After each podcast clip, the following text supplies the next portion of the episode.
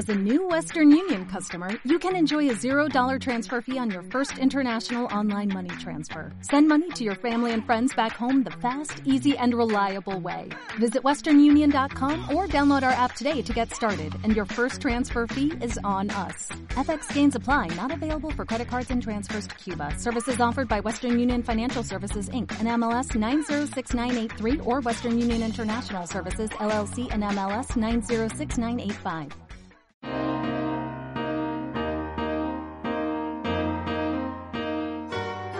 Esto es Cuentos 40, porque todos tenemos algo que contar.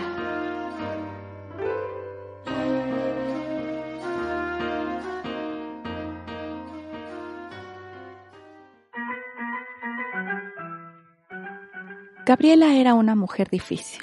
Tenía un carácter horrible. Todo le irritaba.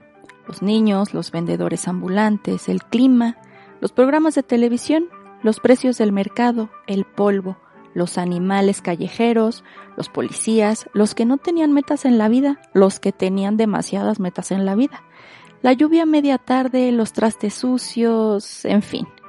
Siempre encontraba un pretexto para estar enojada, molesta o simplemente para ser infeliz.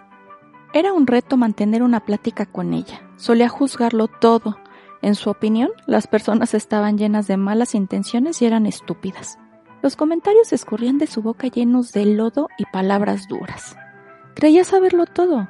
Lo que pensaran los demás no era válido, y no consideraba siquiera el hecho de recibir una crítica o un simple comentario en contra de sus opiniones. En caso de suceder, se transformaba y engendraba en pantera dando zarpazos a través de sus mordaces oraciones. Era incapaz de escuchar o debatir sobre cualquier tema. Llevaba tanto odio adentro que lo escupía en cada letra que pronunciaba y en cada mirada que colocaba. Era una bruja, al menos eso decían los que debían convivir con ella muy a su pesar. Los niños del pueblo comenzaron a mofarse de doña Gabriela y comenzaron a referirse a ella como Roña Gabriela.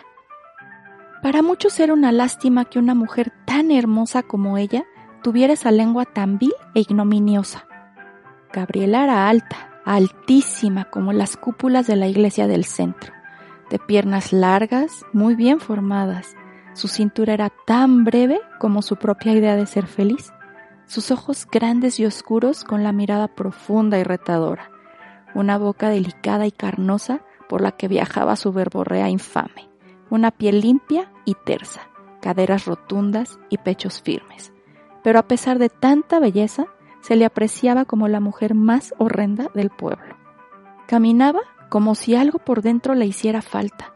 A veces ella misma creía que alguno de sus órganos vitales no funcionaba o que quizá lo había perdido en la plaza o en el mercado. Vivía sola. Nadie en su sano juicio se habría atrevido a pasar un día completo a su lado para recibir críticas y malas caras durante 24 horas seguidas. Tenía familia, por supuesto que la tenía, pero nadie la visitaba porque apenas Gabriel abría la puerta, comenzaba con su discurso interminable de quejas y críticas irracionales y socarronas. No podía ver a niños jugando afuera de la casa porque los mandaba callar a gritos o a cubetadas de agua. Sí, así era Roña Gabriela. Estaba completa y absolutamente sola, rodeada de objetos sin vida. Si acaso entraban a su casa las moscas por error, no tenía plantas porque llenaban la casa de insectos. Decía, no tenía animales porque eran sucios, inútiles y perezosos. No tenía marido porque aseguraba que eran como los animales. Y obvio, porque nadie se comprometería con ella, y mucho menos se casaría. Su soledad era tan grande que la disfrazaba de odio. Había pasado ya un tiempo de la última vez que Gabriela soltó un te quiero. Fue cuando se despidió de su mejor amiga de la primaria. Mariquita Malpica, una niña que era un huracán de felicidad y que debió marcharse a medio ciclo escolar porque su papá encontró trabajo en el gabacho. Así que las niñas se dieron un abrazo largo, largo, largo, como las piernotas de Gabriela, quien con lágrimas se despidió de su amiga más entrañable con apenas 10 años de edad. Pasaron 30 años de aquella despedida y una tarde, con la sobriedad en la cara y el entrecejo fruncido, Gabriela salió de su domicilio y frente a ella pudo reconocer a Mariquita. Quiso sonreír, pero no pudo, no supo o simplemente no recordó cómo hacerlo. Al contrario de ella, Mariquita mostró todos los dientes como una mazorca en agosto y le gritó Gabrielita querida, amiga del alma, y la abrazó con tal fuerza que a Gabriela casi se le salen los tamales del desayuno. Mariquita hablaba rápido y sin pausas mientras la tomaba del brazo para comenzar a caminar sobre la calle empedrada que llevaba hasta la iglesia. Le contaba de sopetón un resumen de su vida en Estados Unidos y cómo por azares del destino estaba de regreso a México. Y lo primero que pensó había sido en buscarla para volver a reírse como lo hacían en la plaza cuando salían de la escuela antes de que partiera al otro lado. Gabriela le escuchaba y quería, Deseaba con todas sus fuerzas decir algo agradable, hallar las palabras para dar la bienvenida a Mariquita y encontrar el valor para abrazarla y decirle lo mucho que la extrañaba y la falta que le había hecho todos esos largos años. Pero las tripas se le revolvían tratando de decir frases amables. Era tal la costumbre de hablar con amargura que ya no estaba segura de recordar palabras que reconfortaran el alma. Llegaron a una banca del parque la favorita de ambas porque ahí se ponía don Pascualito a vender helados cuando eran niñas. Ahora esa banca era cobijada por la deliciosa sombra de un agüehuete que resguardaba el cuerpo del calorón del mediodía. Mariquita sacó un pañuelo de su bolso y se limpió el sudor del cuello y de la cara.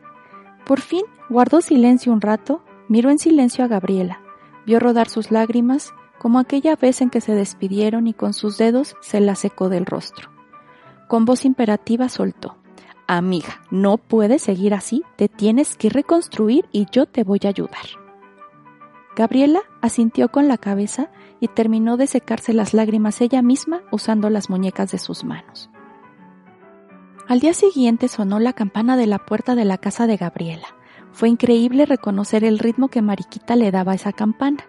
Cuando eran niñas, se podía adivinar la llegada de Mariquita por la melodía que ella misma había inventado como código secreto para avisar a su amiga que era hora de jugar. Las niñas creían que solo ellas reconocían quién tocaba, aunque la verdad todos los vecinos y los papás de Gabriela reconocían inmediatamente el toque singular de Mariquita. Entraron a la casa aburrida y gris. En el comedor, Mariquita colocó una caja de madera, la abrió y miraron fotografías, leyeron cartas, sacaron cachivaches de la época de la niñez, corcholatas, broches, joyas hechas de alambre y latón, unos juguetes pequeños, la matatena, una cuerda para saltar y unos cuentos para niños. En el fondo apareció un objeto de color rojo chillante. Mariquita acercó la caja a Gabriela y ésta sacó una piedra pintada de rojo que en la despedida le entregó a su mejor amiga de la infancia. Recordó el día que fue al río tratando de hallar un tesoro inigualable para darlo como regalo a Mariquita. Encontró una piedra algo lisa con forma de corazón y del taller de carpintería de su padre sacó un botecito de pintura roja.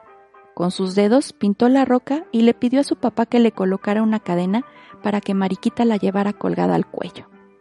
En el adiós, Gabriela le entregó el obsequio a la niña diciéndole que le daba su corazón a la mejor amiga del mundo y a la hermana que siempre quiso tener, y que a partir de ese día sería una descorazonada. Con el corazón rojo brillante de piedra de río entre las manos, Mariquita la miró con el resplandor en los ojos que tienen los niños. Te devuelvo tu corazón. Es el cachito de amor que te faltaba. Ya no seas tan enojona y mal encarada, roña Gabriela. Gabriela comenzó a reír y a llorar. Los mocos se los limpiaba rápido con la manga de la blusa. Abrazó tan fuerte a Mariquita que le rompió una costilla. Afortunadamente, las dos sanaron. Y si bien ya no tienen el ánimo de saltar entre las piedras del río, sí tienen charlas interminables bajo el agüehuete que tantas veces las vio comer helado de limón.